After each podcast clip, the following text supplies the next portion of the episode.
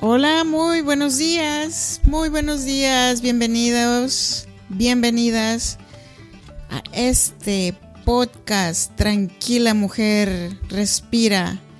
Estamos aquí con el episodio número 5 de Tranquila Mujer, Respira. Yo soy Alfreda Hunda y es un gusto saludarte desde Sacramento, California. Y también recordarte que hasta que el hilo de la vida no se escape de ti, hoy no es el día de darse por vencida. Al menos, hoy no. Y aquí comienzo. Gracias por estar aquí una vez más conmigo. Hoy déjame contarte, compartirte algo de mi región oaxaqueña. He mencionado alguna ocasión que mi región oaxaqueña tiene muchas lenguas indígenas.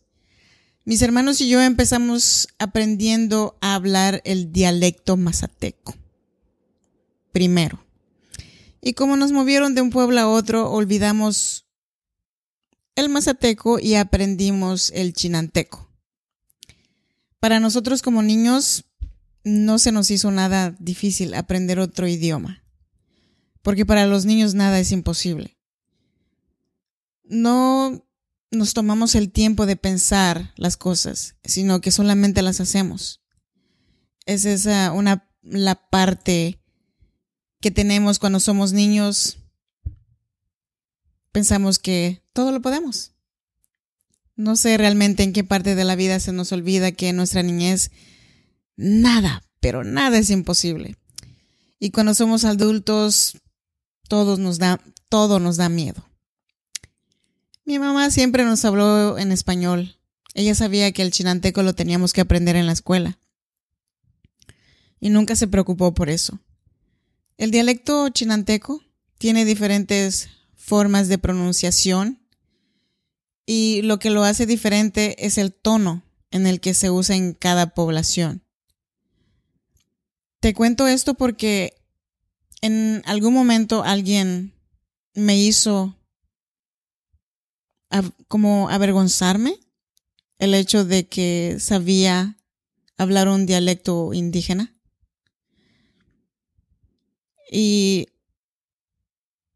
como me convenció en ese tiempo, yo estaba muy pequeña y decidí callar y dejar de, de decir que yo hablo un dialecto indígena.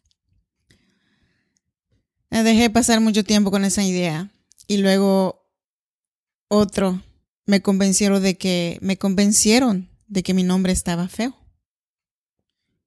A mi mamá no le gustaba mi nombre y para mí era suficiente para que a mí tampoco me gustara. Hasta que empecé con la educación primaria.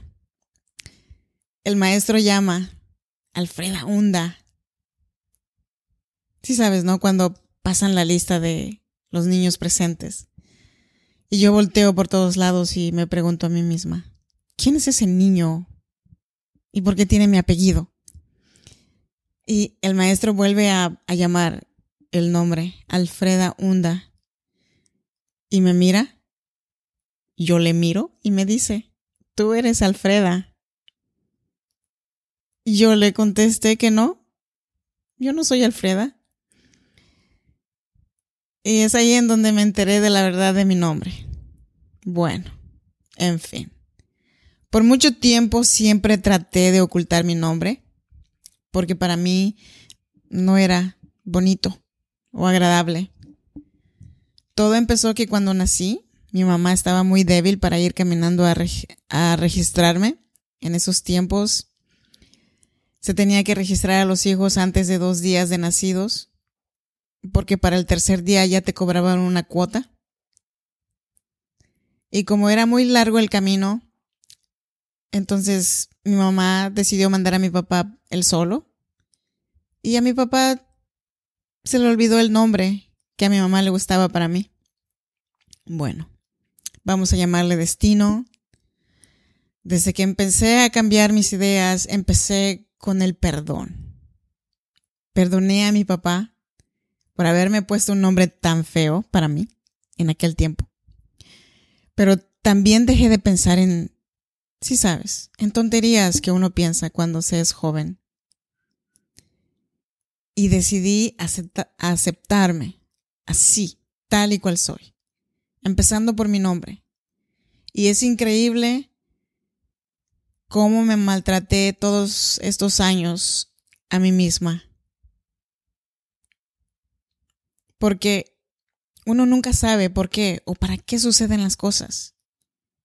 Por ejemplo, ahora pienso, a lo mejor en la historia de los Estados Unidos no habría ninguna Rosalba Hunda, que es el nombre que le gustaba a mi, mamá, pero Alfreda Hunda sí. Y el día en que una juez de los Estados Unidos de Norteamérica decidió darme un permiso legal para estar en este país, mencionó mi nombre así. Lo dijo en inglés, claro, ¿verdad? Señora Alfreda Hunda, te voy a dar la oportunidad de pertenecer a este país. Espero que aquí encuentres esa parte que te hace falta para ser una mujer completa. Y empieces a creer que te mereces todo lo que esta vida y este país te puede ofrecer. Mencionó mi nombre tan bonito que desde entonces Alfreda o Freda Hunda es lo máximo para mí. Me encanta mi nombre. Pero también esa misma jueza amenazó tantas veces de sacarme de, del país anteriormente. Para mí en aquel momento era increíble lo que yo estaba escuchando. Dios, yo me decía, me voy a ir a México. Para ese tiempo yo ya tenía mis hijas y podía irme libremente. Iba yo a salir deportada, claro, pero me podía yo llevar a mis hijas. Entonces, yo no quería regresarme, pero no encontraba ningún abogado de inmigración. Yo no tenía trabajo y ni soñar con poder pagar uno. Y es aquí donde vuelvo a pedir y a creer que un milagro va a pasar. El tiempo que se me había agotado, el tiempo se agotó. Y me faltaban solamente dos meses para mi cita con, con inmigración. Y la jueza me había dado un ultimátum de o vienes con tu abogado o de aquí sales con tu deportación firmada por mí. Pasó el tiempo. Un día recibí una llamada y me dice, soy el abogado Blake de la Escuela de Abogados de Inmigración. Y le estoy llamando para decirle que vamos a aceptar su caso. Dígame cuándo es su tiempo disponible para hacer una cita y para empezar. Cuando colgué el teléfono, estaba yo sin poder creer todavía. Este abogado Blake era profesor de la Escuela de Leyes de Inmigración y estaba aceptando mi caso sabiendo que yo no tenía dinero para pagar porque no tenía ni siquiera trabajo. Pues como los misterios de la vida trabajan de una forma irreal, ahí estaba yo sin poder creer. Y después otra abogada también se unió a mi caso. Todo fue maravilloso con la abogada Valeria Mosquera Trabajamos duro para llevar mi caso delante del juez y después de tres años ganamos. Muchas cosas para poder hacer que mi caso fuera aceptada por la juez. Y después de, de tres largos años y al final la corte me dio el permiso. Entonces, el día final de la corte, mi abogada me dice, sucedió algo muy extraño allá, allá adentro, si te diste cuenta, ¿verdad? Contesté que no. Entonces ella dijo, pareciera que la jueza te estaba defendiendo de nosotros, dijo.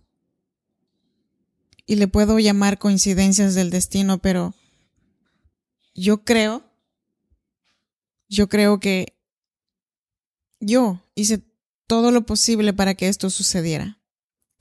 Yo llamé, dejé mensajes, fui a las oficinas, volví a llamar una y otra vez Perdí la cuenta de, de cuántas oficinas de, de abogados de inmigración visité para encontrar ayuda. Y bueno, señoras y señores, pasó, lo logré. Yo tengo que hacer que las cosas sucedan, que las cosas pasen y las cosas imposibles que yo no puedo hacer, se las dejo a Dios. Yo soy Freda Hunda y te invito a que no te pierdas el próximo episodio de Tranquila Mujer, Respira. El próximo episodio te voy a seguir compartiendo pequeñas partes de cómo con fe y mucha perseverancia se puede lograr todo lo que se desea en este mundo. Y no quiero dejarte ir sin recordarte que hasta que el hilo de la vida no se escape de ti, hoy no es el tiempo de darse por vencida. Al menos hoy no. ¿Ok? Hasta la próxima.